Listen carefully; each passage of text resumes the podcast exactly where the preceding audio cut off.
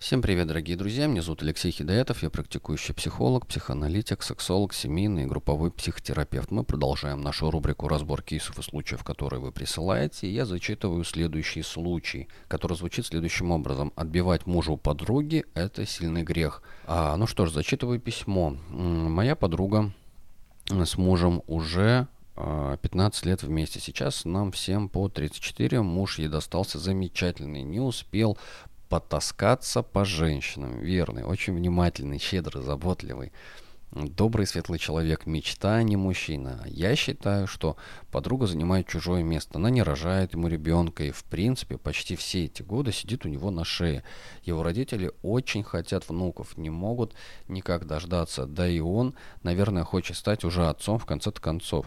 Думаю, что могла бы сделать его счастливым а, и себя тоже сделал счастливой. Как думаете, если я уведу его от жены для создания семьи, это будет большой грех?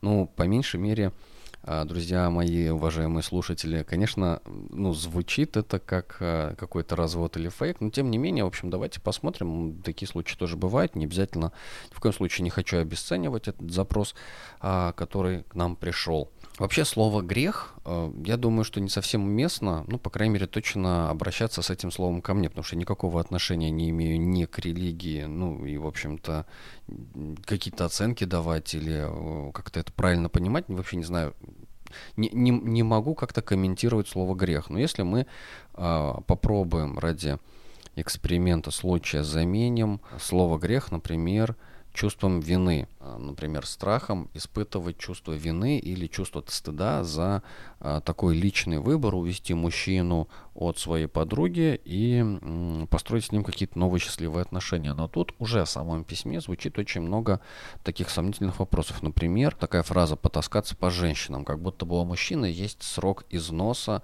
либо срок годности таскания по женщинам. Ну, не знаю, тоже сомнительно, но это ладно, как бы про оценочные суждения.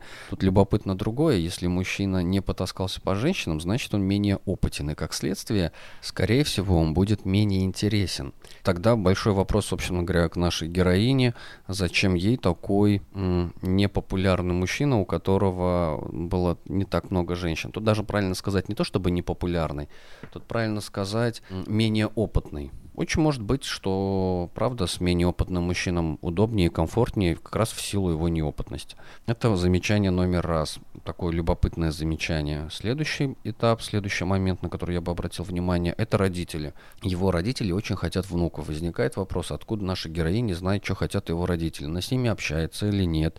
Тут, конечно же, можно поиграть в такую легкую паранойю, ну, как бы я легально это делаю, сразу предупреждаю, говорю, что это паранойя. Возможно, такая гипотеза, что родители подговаривают ее, потому что им не нравится невестка, и вот они таким образом пытаются причинить добро своему сыну. Но это абсолютно паранойя. И он, наверное, хочет уже стать отцом в конце концов. Это тоже очень большой такой сомнительный вопрос. А он говорил, что он хочет стать отцом. Это открытая тема. Он своей жене предлагал и просит от нее. Откуда доподлинно нашей героине известны все а, вышеописанные а, требования и проблемы. Ну и, конечно же, а, вообще, в принципе, сама по себе идея причинить счастье кому-то другому – и отталкиваться от вопроса, что наша героиня сможет сделать данного мужчину счастливым, тоже остается большим вопросом. Но давайте теперь посмотрим не с точки зрения а, влияния действий нашей героини по отношению к кому-то, а с точки зрения изменения собственной жизни и влияния по отношению к себе. А именно, как наша главная героиня могла бы стать счастливой. Чего же она хочет э, в этом самом, э, в этих самых отношениях с этим мужчиной получить? Да, мужчина прекрасный, э, мечта, а не мужчина. Но это мужчина, который щедрый, внимательный, верный, э, прекрасно. А наша героиня хочет быть с этим мужчиной. Ну, почему наша героиня хочет быть именно с таким мужчиной? Почему у нашей героини вообще нет мужчины? Или если у нее есть мужчина, то чем же она им недовольна? Ну и, конечно же, э, готовность нашей героини платить за собственное счастье. Платить и понимать, сколько стоит собственное счастье. Она готова разорвать, например, дружественные связи с подругой ради собственного счастья. Она готова, ну не знаю, пойти на такой риск, рожать. Ну, это в любом случае риск, это не в магазин сходить, ребенка родить.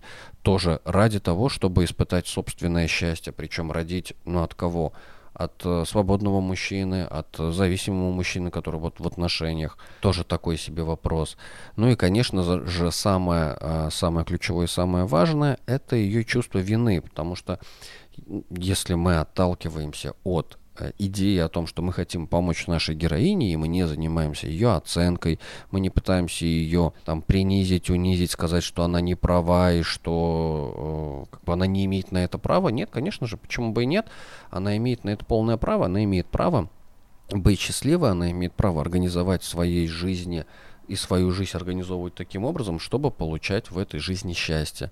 И, конечно же, наша героиня с точки зрения ну, такой внутренней свободы вполне себе может увести любого мужчины от любой женщины, если он ей так нужен и важен для получения своего счастья. Но похоже, что она все-таки боится. Боится она э, чувства вины, так как мы в начале этого письма договорились, что все-таки речь будет про чувство вины, что не сможет с этим справиться. А вот с чувством беды очень помогает справиться как раз-таки психотерапия, может помочь разобраться в том, с чего бы вдруг у нее рождалось чувство вины, почему ей нельзя быть счастливой за чужой счет. А, безусловно, мы, если мы исключаем аспект социально приемлемых каких-то а, культурных ценностей и взглядов, а берем чисто внутриличностные а, потребности и желания, а мы все живые люди, мы все имеем право хотеть получить то, что мы хотим. Это совершенно не означает, что мы можем это получить или что это правильно, хорошо или плохо, но мы точно имеем право хотеть.